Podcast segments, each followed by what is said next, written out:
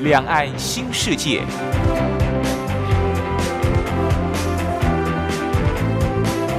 这是一个让您打开视野、胸怀两岸、放眼全球的云端世界。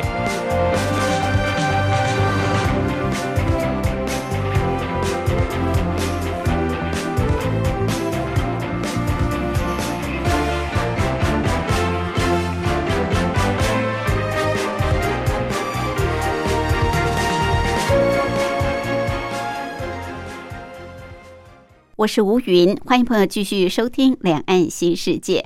新年度《两岸新世界》依旧是在凌晨两点进行到三点，晚上八点到九点还会重播一次。朋友可以选择方便的时段来收听，礼拜六、礼拜天都有安排的节目单元没有改变。礼拜六的主题单元依旧是“话说两岸”，礼拜天是“台湾逍遥游”。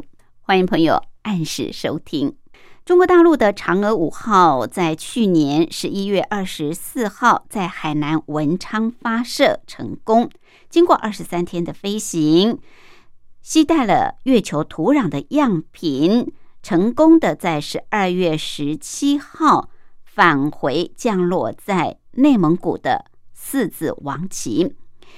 中共总书记习近平也随即发贺电，向探月工程任务指挥部。并且参加嫦娥五号任务的全体人员致以热烈的祝贺跟诚挚的问候。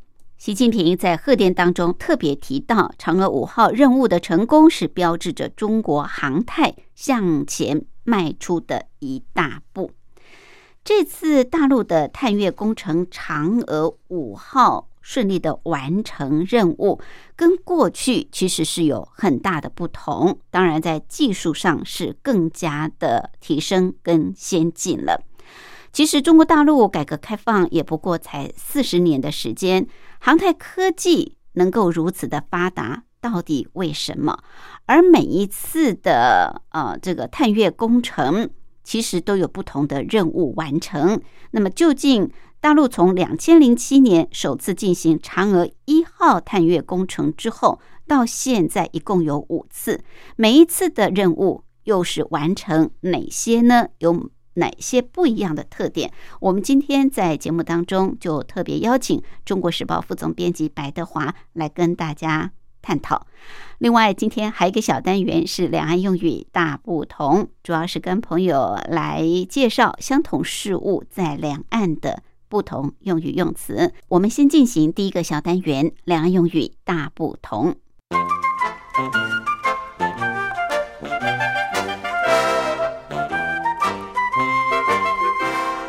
两岸用语大不同。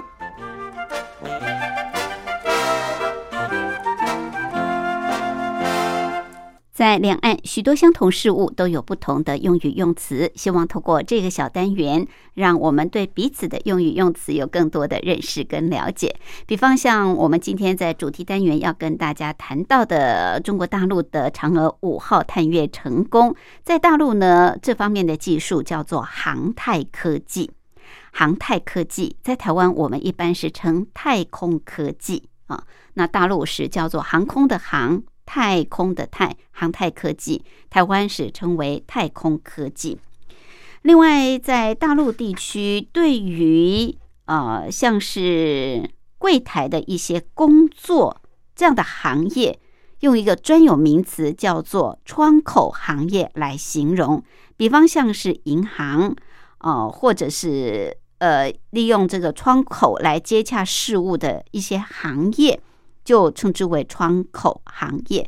那我们台湾比较没有用这样的专有名词来形容一个行业，所以大陆的窗口行业啊，比方像是银行啊，或者是其他透过窗口来接洽事务的行业，就叫做窗口行业。而从事于窗口服务的服务人员，或者是一般我们的服务行业啊的这个服务人员，如果他们在服务的过程当中，有一些差错或者服务态度不好，通常顾客、消费者都会对这个单位或者是这个餐厅啊、公司行号来进行投诉。哈，通常服务业都是有这个投诉的专线。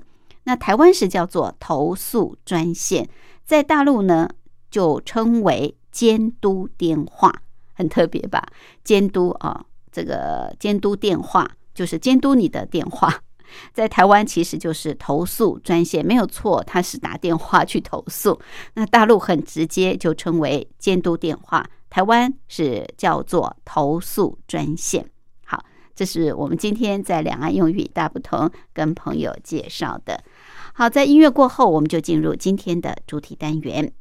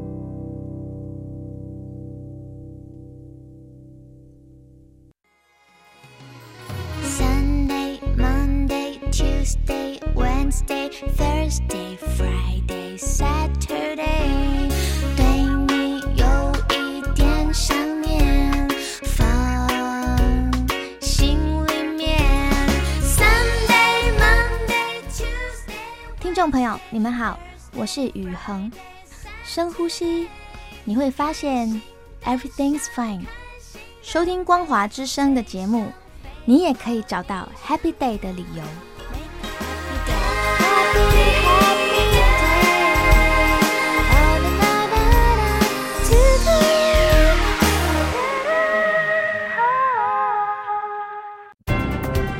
话说两岸。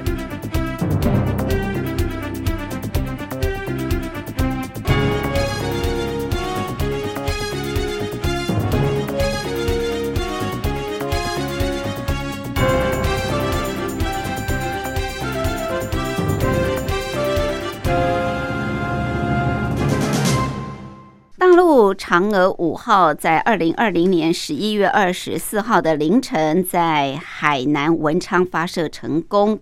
经过了二十三天的飞行，在十二月十七号啊，去年的十二月十七号凌晨一点五十九分，携带月球土壤的样品成功的降落在内蒙古的四子王旗。中共总书记习近平也随即发贺电，向探月工程任务指挥部，并且参加嫦娥五号任务的全体人员致以热烈的祝贺跟诚挚的问候。习近平在贺电里面还特别提到，这次嫦娥五号任务是大陆复杂度最高、技术跨度最大的航太系统工程，那也标志着它的成功是中国航太向前迈出的一大步，为建设航太强国、实现中华民族伟大复兴再立新功。同时，也为人类的和平利用太空、推动构建人类命运共同体做出更大的开拓性的贡献。好，嫦娥五号登月成功这个议题，当然也引起国际的关注。我们今天也特别邀请《中国时报》副总编辑白德华来跟我们聊一聊。副总编好。呃，主持人好，各位听众大家好。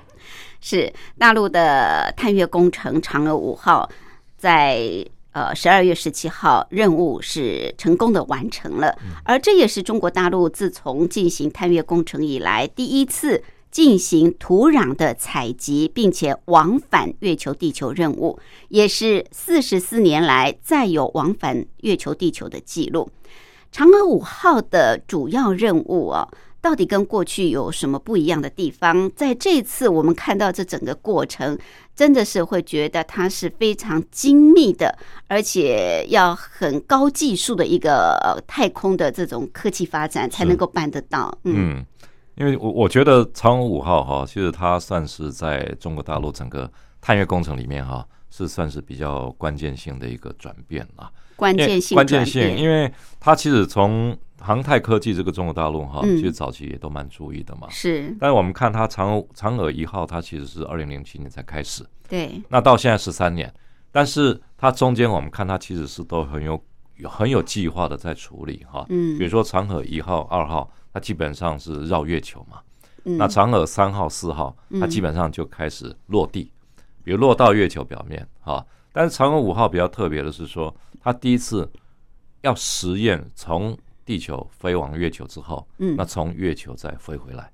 这个月球跟地球是差距八十万公里啊，对对对，所以这个部分它必须要做好很多准备哈。嗯。那我觉得比较不一样的是说，我觉得他大陆哈那边他们提到，他们比较引以为傲的啦，嗯。就是以这次那个嫦娥五号的整个登登月来看哈，是。它第一次是说在月球表面能够自动采样，自动采样，对，因为自动采自动采样很不容易，嗯。因为其实像一个呃太空船、太空舱哈，它基本上呃会有几个主要的呃仪器啦，嗯。比如说轨道轨道器，嗯哼，它比如说升空，比如说它呃去年十一月二十四号嘛，对。它是在海南的文昌那个航太发射场对。升空。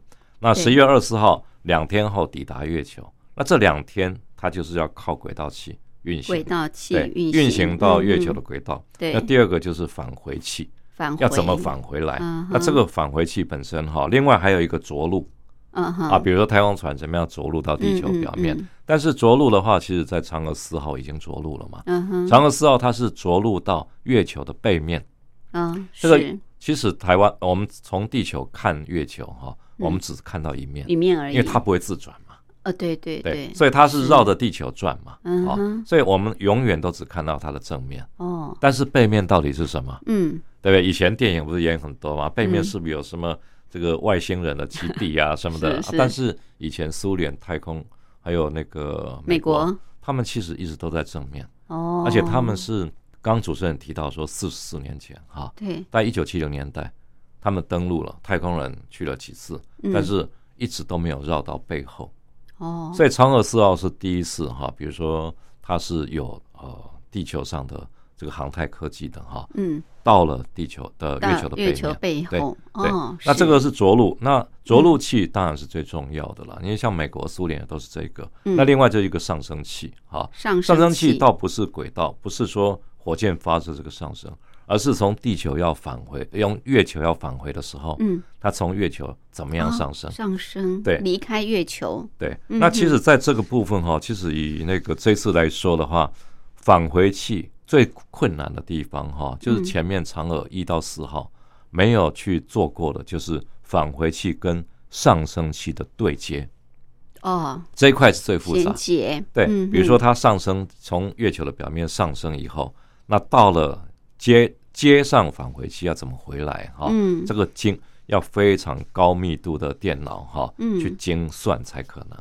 所以这个是跟过去不一样，是而且我觉得另外一个就是说，像嫦娥五号哈，它这一次比较不同是说，我们知道它回到地球，那吸带了这个月球的土壤两公斤嘛，嗯嗯。那大家就觉得奇很奇怪啊，呃，玄武岩啊，它带来的是玄武岩，嗯。那月球地球不是也有嘛，到处都有。对。那以前美国、苏联不是也带过吗？对。但是其实它有很大的一个差别是在于，美国、苏联带回来的哈，他们的采集的这个月球的土土壤嗯。都是三十亿年前。三十亿年前，那这一次就带嗯。回十五亿、十到十五亿左右的这个月球土壤。好嗯，不一样，为什么？地点不同吗？呃，一个是地点不同，另外一个就是你要了解月球整个地质结构的变化。，对，比如说啊，五亿年前、十一年前、二十一年前，了，要了解。那它就是嗯针对这一点哈，嗯带回更年轻的土壤，嗯，因为你要对月球整个历史构造要了解哈，对地质的表层、内层要了解，一定要透过这种程序嘛。嗯，所以这是第一次哈。嗯哼，那另外，我觉得它从月月球的表面起飞哈，这个也算是第一次了，嗯，过去也没有。其实我们知哦，道，过去是太空人下去，没有，过去是怎么？不是，二零零三年他是太空人只到了基地，他也没有到月球，嗯嗯，因为这个是下一阶段的。嗯哼，因为太空人他们现在已经有了嘛，对，像二零零三年那个梁杨利伟，他本身就是现在不是当了政协委员什么嘛哈，是，那他算是二零零三是第一次尝试，嗯。但是他是到了中国大陆的太空的一个空间站。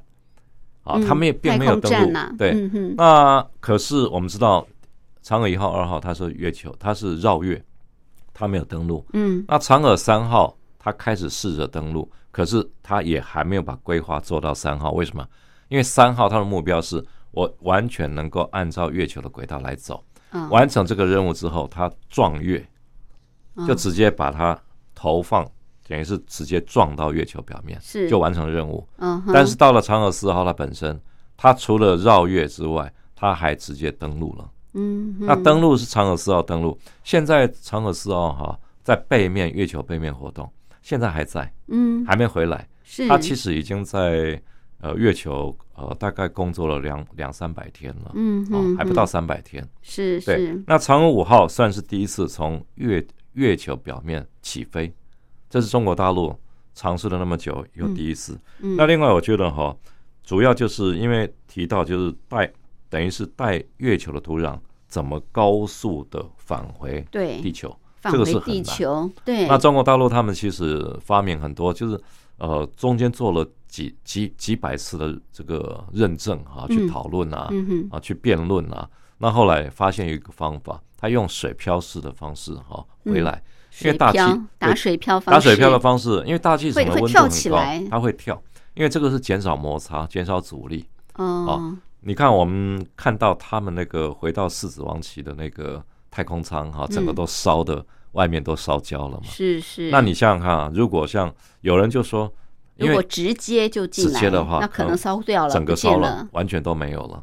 哦嗯，那所以这个部分他们必须要怎么设计、怎么做哈，这个也是第一次呃面临到，所以我觉得可能都一直在挑战啦。嗯。那加上这次它降落地方是在呃靠月球北部的风暴洋嘛，嗯，风暴洋那个表面降落也不容易，对，因为以前那个地点有什么特别？有很特别，因为嗯像以前我们看美国最清楚的是阿姆斯壮嘛，对，第一次登陆嘛，然后登陆的时候，嗯。你看哈，我们在地球上看到的电视的画面，嗯，它都是很平稳的、平坦的地方登陆。没错，但是这一次，它在风暴洋是有七十座火山，哦所以它的结构是整个凹凹凸凸的，哦，所以这个难度更大。嗯，所以我觉得嗯整个讲起来，我觉得可能是因为中国大陆它也有整个在做计划、做安排哈，对，所以每一个任务都每一个任务的特点。嗯，那这次算是非常圆满成功，是我是觉得整个任务看下来了。是是。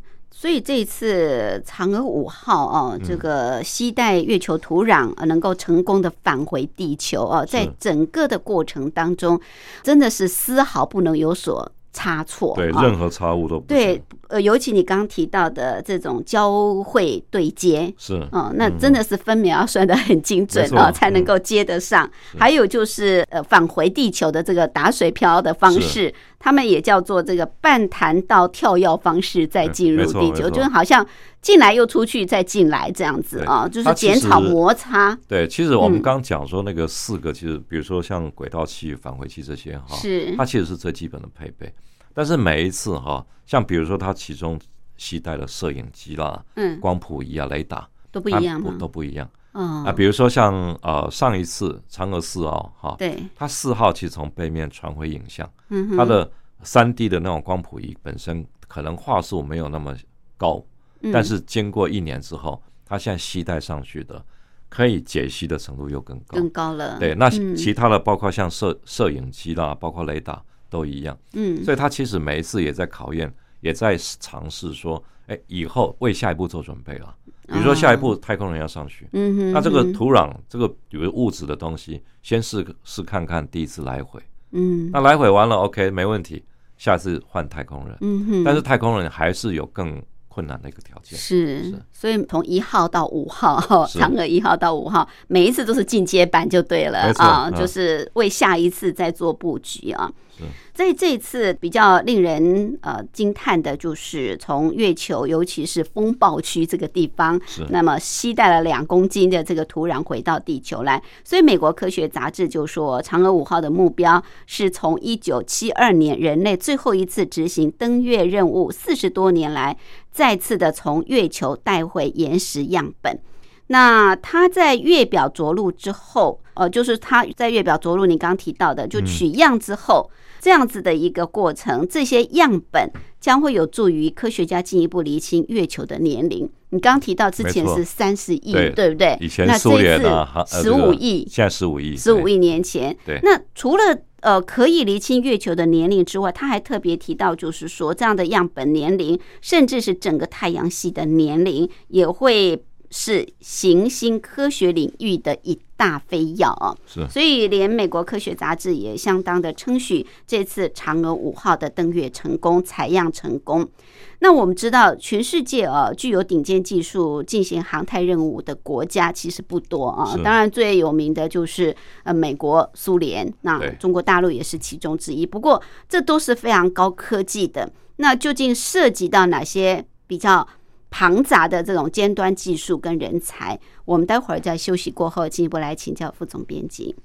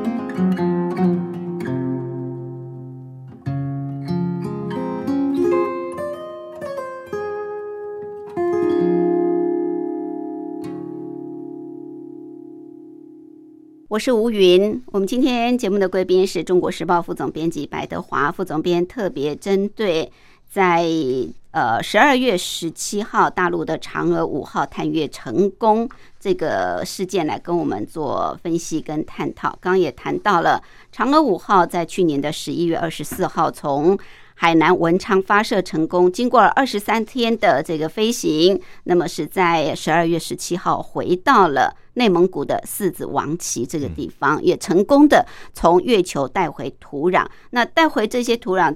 对于呃这个月球的年龄 的分析有帮助，当然对于整个太阳系的发展也有很大的注意。我们知道，这个全世界具有顶尖技术的航太任务的这个国家并不多啊。是刚刚副总编也提到了这个阿姆斯壮，对当时我们大家都守在这个电视机旁看他踏上第一步，对，当时有一句话就是说阿姆斯壮的 这个一小步是人类的一大步，对不对啊嗯？代表的就是航太科技的一个进步跟发展。其实航太是很多项高科技工程的组合啊，你刚刚也特别提到，不只是什么呃上升器、着陆器、轨道器、返回器等等，它还包括火箭制造、发射基地、指挥中心，还有太空舱的设备等等。那探月呃，更是要从地球指挥操控八十万公里以外的这个月球车，所以涉及很多庞杂的尖端技术跟人才。是不过，美国、苏联，我们觉得说他们有这方面的技术，好像也不足为奇哦。毕竟他们是呃这个大国，但中国大陆在四十年前并不是一个强国啊，甚至嗯还算是一个比较低度开发的国家而已，还不到是这种呃已开发的国家啊。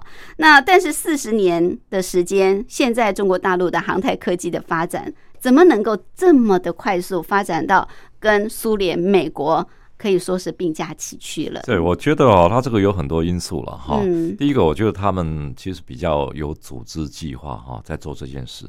有那组织计划，对有组织计划，因为其实整个航太，你说登月哈，嗯嫦娥嫦娥的这个系列啊，我觉得是是一个呃探月工程的一部分。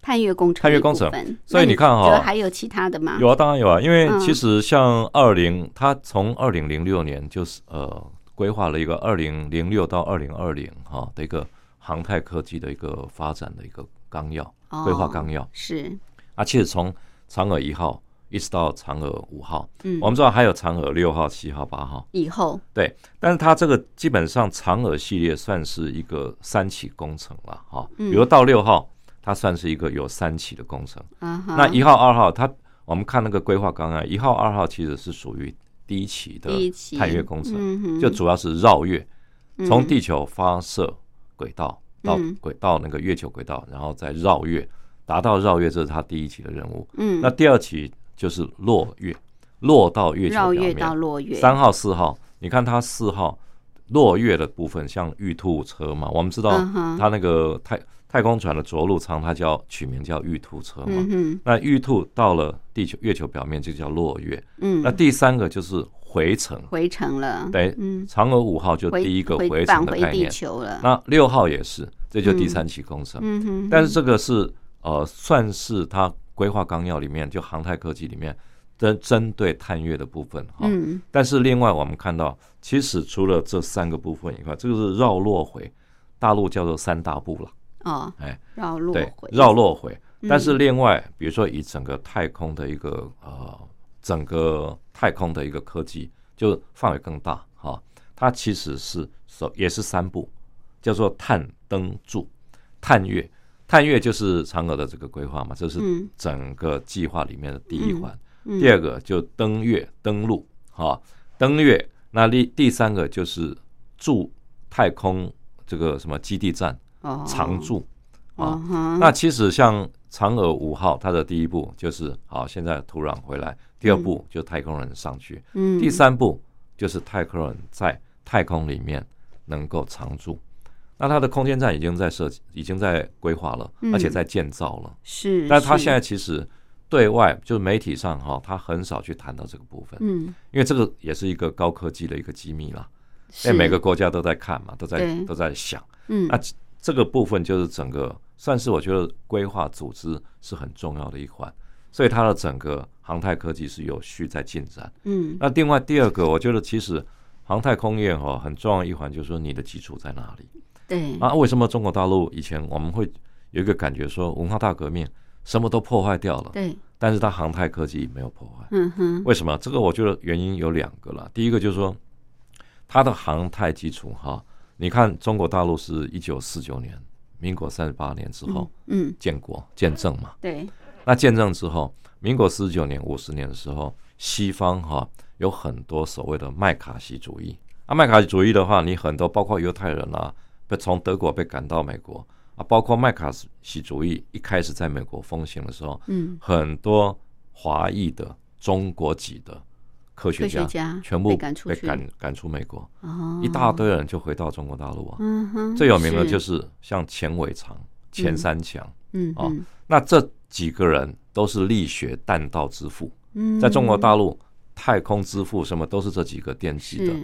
那好，到了文化大革命啊，你有美国背景，人家不会抓出来批斗吗？嗯。结果后来那时候的中国大陆的总理啊，周恩来嗯。把所有的科学家、科技设备全部往大西北，就是大三线啊。嗯，以前二线、三线的城市，大三线就是指现在的东呃西北、西南那个地方移，嗯，全部啊转运到那个地方啊。嗯嗯。啊，那个是长征啊，那个是另另类的长征。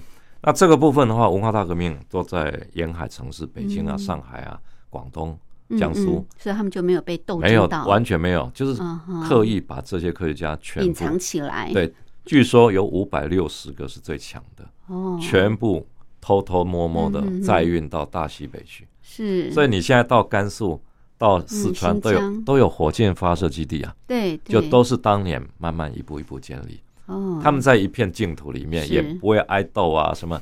所以这些人你看嘛，专心钻研，钻研，嗯，而且中央保证不会有人来干扰你们，是。提供必要的设备、资金。，嗯，当时资金其实也很惨，我们去参观过，我们到甘肃、到那个四川都去参观过。嗯哼，那个以前早期留下来的那个火箭的一个设备厂，嗯。早期的，因为都很土八路的味道嘛，嗯哼。都最早了。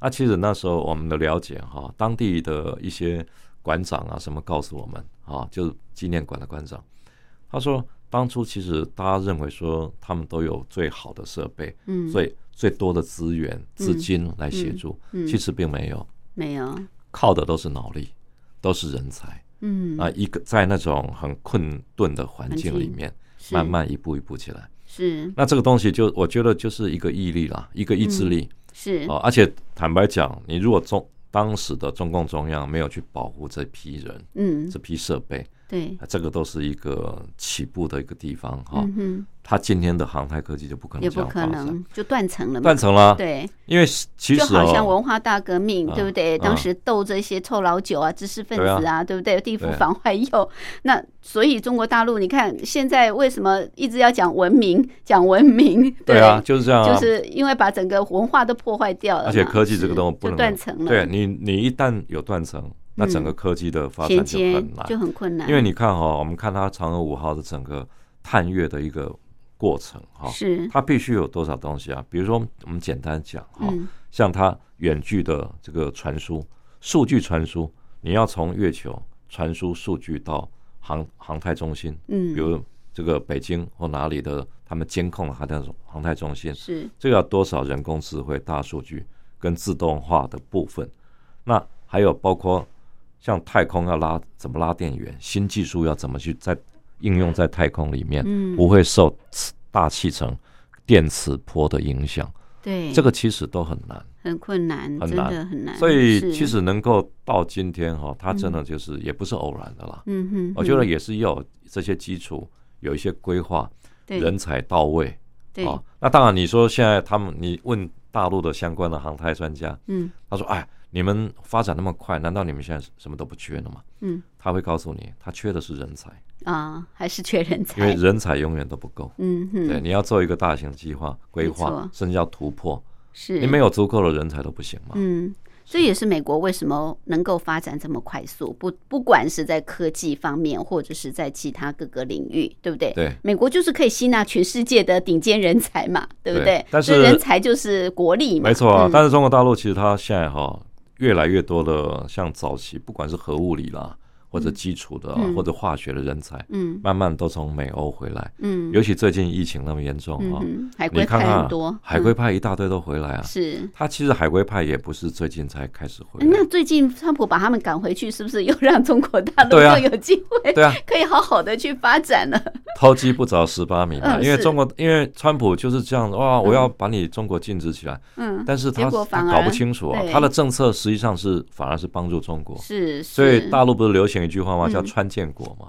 川建川建国啊哦哦哦，川普帮助他们建国，对啊，没错，是。是是好，所以可以看得出来，这种航太科技啊，它不是一日就能够千里的啊，它其实是慢慢累积，要在一定的基础上。不过，如果从刚刚副总编的这种叙述过去，中国大陆这个航太科技的发展，那一步一脚印这样子走过来，还真要感谢周恩来当年的这种智慧哦、远见啊，所以才能够让中国大陆今天在航太呃这个科技发展方面啊，可以跟欧美国家来并驾齐驱。是您刚刚一直提到，就是说，事实上，中国大陆从两千零七年嫦娥一号开始这个探月工程，到现在这五次，每一次它三期嘛，最后一次是第六次，所以还会有嫦娥六号啊。那每一次，呃，它要完成的都是不同的任务啊，都有不同的特色。未来他们最大的希望在就是太空领域，到底是要建造什么样子的工程呢？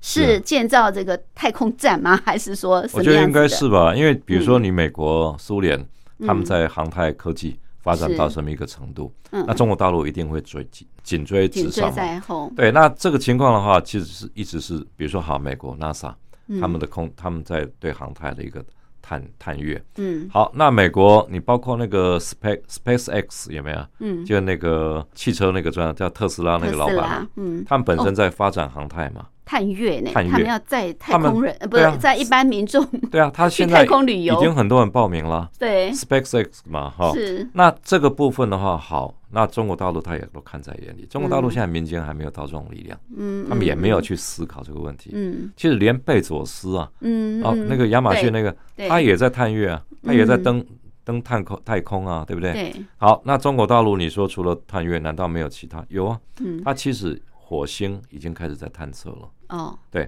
那中国大陆火星其实这个大概是呃二零一七年就已经开始呃慢慢走上去了哈。探，测火星，探测火星。嗯。但是整个讲啊，就是说探月这个东西，它还有很多呃结论要去总结，因为中国大陆其实他们很很很喜欢总结。对，啊，一个政策一个动作完了以后，他去总结。嗯。好，那现在比如说好，我们看到说二零零七年，它一开嫦娥一号开始的时候，它是绕月，就是其实它那时候绕月跟嫦娥二号都是绕月。嗯那到了三号、四号，它三号开始玉兔号登月，它等于月球探，等于是探测器嘛，嗯直接登陆到月球。四号它降落到无人造访的那个月球的背面嘛。是，那五号第一次携带回土壤。对，六号，那你说再来，它的太空人要什么时候上？嗯。那现在有一种讲法是二零二四年，二零二四，现在规划是二零二四年，准备让太空人哈、开始，因为其其实我们知道，他阳历为二零零三年到现在隔了十七年啊，嗯。但是中间他也没有太空人一直在培训，有啊，嗯，他还是有是。手。你看嘛，他大陆地方那么大，对。啊你，要制造一个所谓探月的基地不难啊。嗯嗯，对不对？假用人工的方式制造一个月球表面的那种，包括它的这个什么湿气啦、温度啦、土壤啊，还有嗯这个月吸引力的这个部分，它完全可以制造出来。是，所以它太空人本身其实一直在培训。上次啊，这个大陆的北京的那个航太中心，嗯还有一次在向台湾喊话，嗯说希望我们这个太空人也有台湾的一员啊，对啊。但我们现在台湾也不知道有没有在训练太空人了，是，对，所以这一块的话，我看了嗯，我我们的感觉是说，它其实是一一直有计划在做了，嗯嗯，所以我觉得以后面的情况来讲，哈，美国会做到什么火星的部分，我觉得它是在赶，嗯。中国大陆也一直在火星这一块，嗯希望有什么突破。嗯。那三年到目前它是秘而不宣，是，哎，到现在到底做到什么程度，他也没讲，嗯是对，像美国现在已经从这种探测月球本来是一个科技领域啊，不断的去挑战，现在走向商业化了，对不对？对啊商业以后是商商业运转了啊。我觉得中国大陆商业化可能性还比较比还比较不太可能那么快啊，他们还是要先在这个太空科技领域里面先扎稳脚跟啊。是没错，嗯。好，那有关这个部分，目前在台湾呢，台湾的进展又是如何啊？我们知道，在台湾竹科内也设有国家的太空中心。好，相关部分我们待会儿休息过后进一步来请教副总编辑。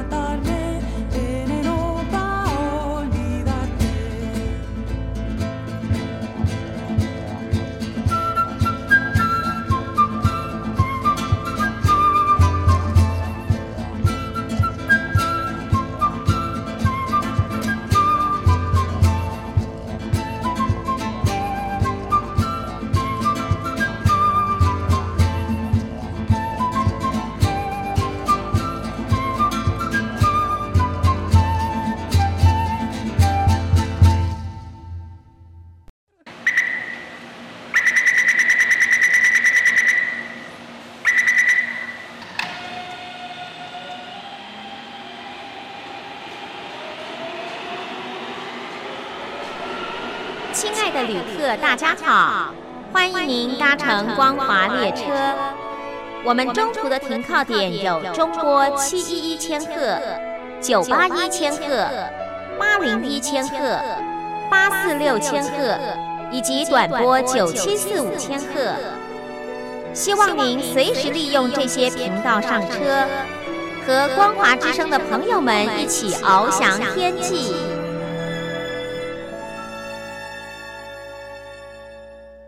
我是吴云。我们今天节目的贵宾是中国时报副总编辑白德华副总编，特别针对大陆的嫦娥五号最近成功的从月球表面这个采样啊，采取土壤，然后在去年的十二月十七号返回地球，完成了这次这个月球采样的重大工程。当然，这对中国大陆航太哦，可以说是呃又向前迈出了一大步。难怪大陆的国家主席习近平哦非常的高兴，在嫦娥五号成功降落内蒙古四子王旗的时候，他马上就发贺电，而且认为说这是中国大陆这个航太建设强国迈向呃一步了啊。好，那说到这个航太工程啊，其实。在台湾的竹科内地也设有国家太空中心，也跟几所大学都有相关的航太工业的研究设计。另外，民间也有这个发射火箭的尝试。呃，相对大陆来说的话，台湾在这个部分啊，呃，不管是研发设计或人才方面，目前的进展状况是如何呢？其实台湾哈嗯。是有自己的一个构想，因为我们自己国家航太空中心嘛，在竹嗯科，那这个哈就是说基本上是有他的想法，因为其实零组件的部分台湾是可以，零组件。对，零组件，因为你你所有的太空科技哈，嗯。这个零组件非常重要。嗯，那比如说台湾的 IC 晶片，哦。台湾的这个电晶体，是。台湾的冷冻技术，嗯。比如说你到太空去，它极极高温、极低温嗯。状态下，它的金属会怎么变化？是。这些其实在台湾的部分是可以合作嗯、可以嗯配合，嗯。但是问题是你要整个航太的能力要上去哈，嗯，没那么简单。比如说我们它很多项的它太多了科技，太多，比如说以大陆这个登月这个长五号这一次嗯。看，嗯。他们大陆就提到嘛，比如说你要具备哪些？嗯。他第一个要先进有办法进入太空，轨道嘛，台湾没有啊。台湾现在好像比如说卫星呢？卫星，我们还可以，我们不是福尔摩沙卫星已经有七号八号，是。对，福卫几号，但是我们大部分都是请别人发射啊，哦，我们不是自己发射啊。嗯对，台那台湾民间像嗯。南田，在台东的南田，那时候不是在部落，我们有一个晋升科技，一直在尝试。是。这个董事长以前在国家太空中心当过主任，嗯哼好，那他自己也有他的企图心。是那在南田，可是南田，你看台湾就面临到很多问题，我们没有一个航太官方的航太发射场，啊啊那所以在找了一个部落南田，它是一个当地这个原住民的部落，可是这一块地它的到底产权是什么？它使用的这个地目是什么？嗯哼搞不清，就弄了两次三次，一直都没成功。嗯哼好，那你说最后他们真正发射，上次那个金生科技的董事长他也有接受专访采访嘛，嗯。那他就提到，其实按照他讲的一个情况，他这个发射就是高度大概就是两百公里，两百公里。对，但是实际上没有成，没有啊，到现在没有，是。都没有没有发射过，因为各种因素影响。好，那我们讲说你进入太空能力这个够不够？这是第一个。嗯嗯。第二个就是说卫星制造能力，对比如说中国大陆，它长征一号从一九呃两千年之前，他们就有制造了一个东方红一号嘛，嗯就长征一号嘛。对那到现在，像长征发射长五号的是长征五号遥五火箭嘛，嗯嗯。那发射上去，这个火箭能力要够啊。对。那你上去以后，卫星制造，你的卫星嗯。OK 不 OK？对。我们卫星，我们气象卫星可以，嗯哼但是除了气象之外，很多更复杂的国防科尖端各的方面的。军纪的，嗯。这个我我觉得美国也不会让我们做啊。嗯嗯好，嗯。这个部分，第三个，你载人航太，我们做得这是到吗？最大的挑战载人航太连嗯中国大陆实验了二十年，嗯现在马上就快要剩下三五年就可以实实现了。嗯因为嫦娥五号已经是载人的一个准载人的一个概念了。嗯嗯对，好，那再来就是刚刚主持人也问到哈，他的下一步，嫦娥登月以后，那他下一步做什么？对其实很重要，就是太空探索的能力。太空探索。太空探索啊，比如火星是一个。啊，嗯嗯。那太空探索能力你必须要常驻，有一个空间站，对太空站嘛。太空站要设嘛。嗯。那你太空站要怎么设？你的补给要怎么做？你的后勤要怎么弄？是。这个部分其实对台湾来讲还太遥远，嗯哼所以这个部分我们台湾也做不来。嗯。那最后就说，它整个，比如说好，你空间站有了，你登月也 OK，太空也上去了，嗯哼你整个航太基础的保障能力嗯。在哪里？往后的往后。这种呃经营，后面基础啊。其实那个更更那更庞大了。庞杂，就像买车容易养车难啊。对，你要养一个庞庞杂的部队，嗯。好，你有航空母舰，你有航母，哎，拜托，那个一天可能消消耗掉上百万的资金呢。对。啊，所以这个东西就是我一个，我觉得说，就是一个完整的、很复杂的、庞杂的一个，算是一个工程，很大的、很浩大的一个工程。嗯台湾其实还做不到，是，所以我觉得现在像去台湾年做不到，那两岸可以合作吗？对，那其实这个部分你觉得，大陆会让我们参与吗？大陆我觉得会，但是台湾不愿意啊。没有，因为像二因为这零有时候还涉及到很多的机密的这种太空科技，或者甚至到国防科技的这个，因为中中国大陆它一直把台湾视为自己人，所以欧阳志远，嫦娥一号首席太空能的科学家，嗯。欧阳志远，嗯。中国时报在二零零九年还曾邀请他来台湾。那欧阳志远我印象很深刻，二零零九年就在那个远东香格里拉发表了演讲嘛，嗯。啊，很多人提问，就是问了同样的问题，哎，我们这个大陆航航太科技、航空工业那么发展，台湾可不可合作？他就说他他觉得很哦很愿意啊，嗯。他说很希望早日早日能看到台湾的一些人才、航太工程精英嗯。到大陆跟我们大陆团队一起来哈、建设，一起来做。甚至他提到啊以后月球，因为他一直在钻研的是月球的登月的这个概念，嗯，因为他是探测探月工程第一代的首席科学家嘛。是，那他就提到，只要大陆有的探月的所有的数据最新的，台湾愿意的话，我们可以无条件、无偿嗯全部公开分享给台湾。嗯啊，这个问题就是二零零九年提的，嗯，所以其实两岸你说难不难？这东西就要看台湾自己的想法，愿意做啊，愿不愿意做愿不。愿意做？对对。但是这个航太工业、航太工程啊，它真的是烧钱的，对不对？没错，就是说，过去美苏冷战的时候，也是呃，对于这种航太的工程互相的竞争啊，他他们是视为对手嘛，对不对？敌对的时候，所以呃，你登月我也要登月，你发嗯射卫星我也要发射卫星啊，就是那种嗯互相的这种在一个竞争的这种。呃，过程当中，但是这也必须要庞大的国家经费的支持。没。错。那中国大陆有必要去做这种航太工程的这种烧钱的工程，跟欧美、跟美苏去做这种竞争吗？我觉得那是一个那是代表什么意义呢？国力，国力的展示。对，一定要，嗯因为其实现在你说好，比如说它军事改革、军事发展啊、嗯中国大陆它现在发展很多类似所谓的超限战嘛。嗯以前讲说啊，传统战争应该怎么走、怎么做啊，就像我们说啊，我们现在弄一个塔江舰，嗯，塔江舰是航航母的杀手，是，但是问题如果对岸用那种高射炮嗯。饱和式的攻击，嗯。你这个你那个舰也没办法，嗯。他必须要想到两步三步之后，嗯。很遥远的问题。嗯哼，最好你美国太空部队都有了，是，在美国之前的前川普之前太雷根开始就太空发展太空武器嘛，嗯。太空镭射，那一直到现在成立太空部队，嗯。中国大陆都还没有太空部队啊，嗯。所以我觉得这个部分的话，可能都还是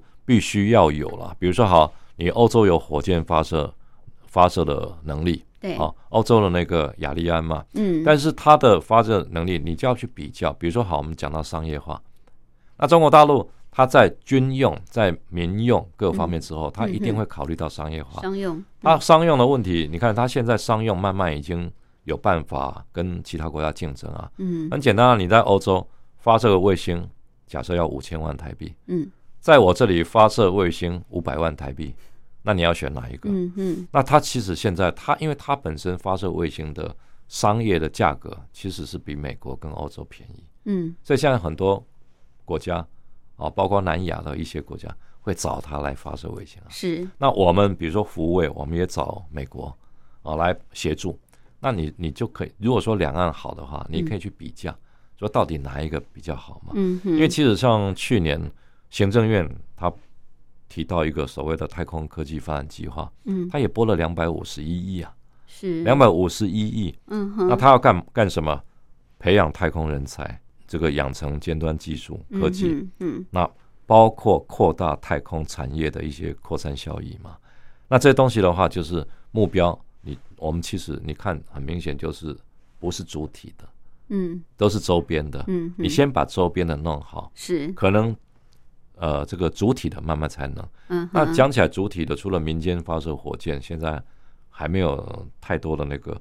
那唯一的成果就是我们预计发射的卫星，现在已经发射了六七个，嗯就是福卫嘛，是哦，就是福呃，就福尔摩沙卫星嘛。嗯那现在在比如说它时间，它二零一九年开始为期十年，到二零二九年，它预计发射总共十颗，一年一颗嗯哼，卫星。好、那这个但是它这个除了气象，大概就是光学遥测了，嗯嗯，大概也没有什么其他的。是，所以这个部，分的话，当然对我们对跟大陆相比，我们算是比较出街，嗯嗯，对，但是是也就是一步，只能一步一步来。对对对，太空科技呃，当然就是要慢慢的去提升了啊，这种能力并不是一触可及的。嗯哼，呃，不过刚呃副总编特别提到，中国大陆积极的在这个探月工程或者太空科技方面的这种投注。这么大的心力、财力、物力啊，甚至呃，希望网络更多的人才进来哦。主要当然就是要在太空领域上面有一席之地，要展现的就是你的国力。是 没错。对 OK，好，我们今天非常感谢中国时报副总编辑白德华，针对中国大陆的探月工程嫦娥五号任务完成，来跟我们做这么深入的分析，谢谢。好，谢谢。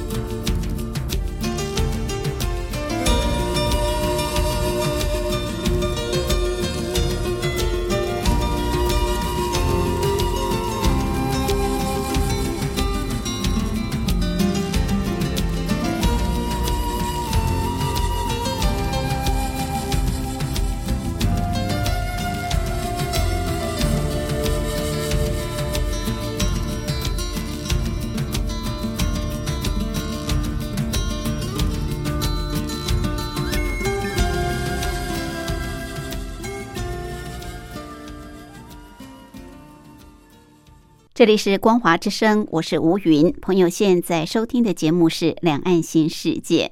今天礼拜六，明天礼拜天，凌晨两点到三点，晚上的八点到九点，同样都进行两岸新世界，朋友可以选择您方便的时段来收听。很快的进行到这儿，也接近尾声，非常感谢朋友的相伴。有任何宝贵意见，都欢迎您随时随地来信给吴云，寄到台北邮政一七零零号信箱。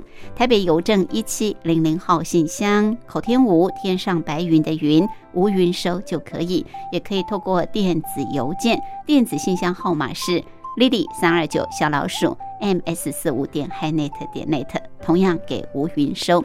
祝福您平安、喜悦、健康。我们明天空中再会，拜拜。